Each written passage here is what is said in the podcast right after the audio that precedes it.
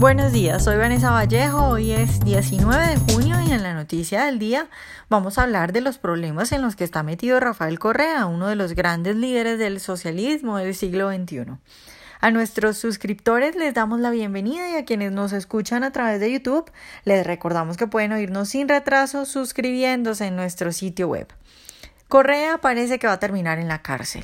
Desde el próximo mes, desde julio, el expresidente Rafael Correa, quien estuvo 10 años en el poder, 10 años en la presidencia de Ecuador, uno de los principales líderes del socialismo del siglo XXI, y quien puso a Lenín Moreno en la presidencia, deberá presentarse cada 15 días ante la Corte Suprema de Justicia como parte de las medidas cautelares que ayer lunes dictó en su contra un juez luego de vincularlo al proceso por asociación ilícita y el secuestro del señor Fernando Balda. Recordemos que el señor Balda es un ex asambleísta ecuatoriano, este señor para el 2012 se escondía en Bogotá evitando al gobierno de Correa que lo quería poner preso por un supuesto espionaje político. Pues Balda fue secuestrado por un grupo de hombres liderados por agentes ecuatorianos acá en la ciudad de Bogotá, en la capital de Colombia. La policía colombiana frustró ese secuestro ante la llamada de los conductores y de los transeúntes que vieron lo que sucedía.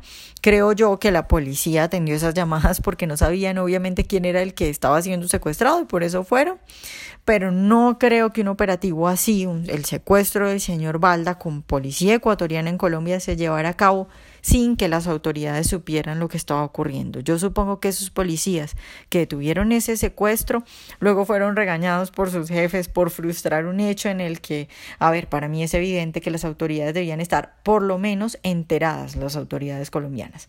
Pero bueno, en ese momento se frustró el secuestro del señor Balda, que estaba liderado por eh, gente del Ecuador, por policías ecuatorianos, agentes ecuatorianos.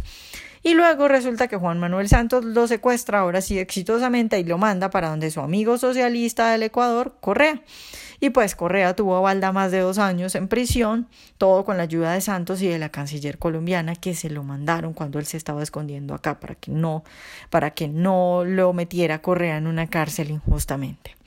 Las declaraciones de Balda pues son claras, él ha dicho lo siguiente, yo soy un sobreviviente de un intento criminal ordenado por Correa, organizó con policías ecuatorianos una empresa criminal en Colombia para secuestrarme y asesinarme. Balda Segura dice también que su lucha eh, es por todas las víctimas del correísmo.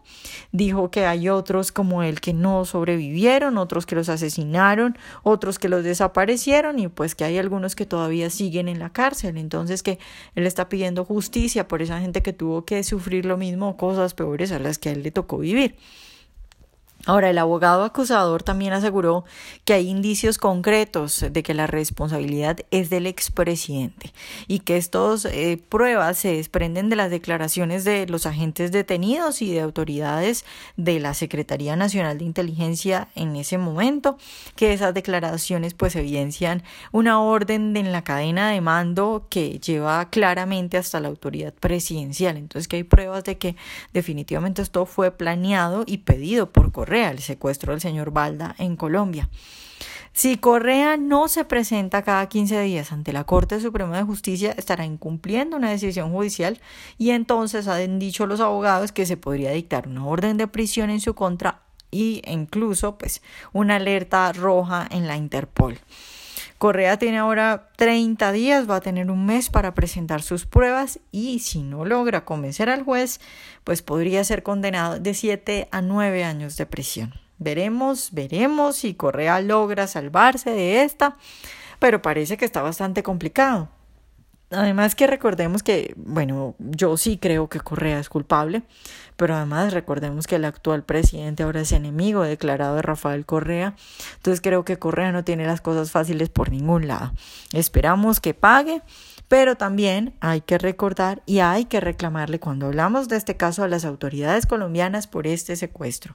Recordemos que Santos y la canciller fueron los que finalmente hicieron que Valda terminara en el Ecuador así como Santos y la canciller fueron los que mandaron a Lorenza Le y a Valles a Venezuela. También Santos los secuestró y los mandó para donde su otro amigo del socialismo del siglo XXI. Y bueno, eh, Lorenza le sigue en la cárcel. Entonces Santos y la canciller son culpables por varios secuestros y por colaborarle en varios eh, delitos a sus amigos del socialismo del siglo XXI. Reclamos que hay que hacerle al gobierno colombiano y ya veremos qué sucede con Rafael Correa, pero por ahora su situación está bastante complicada.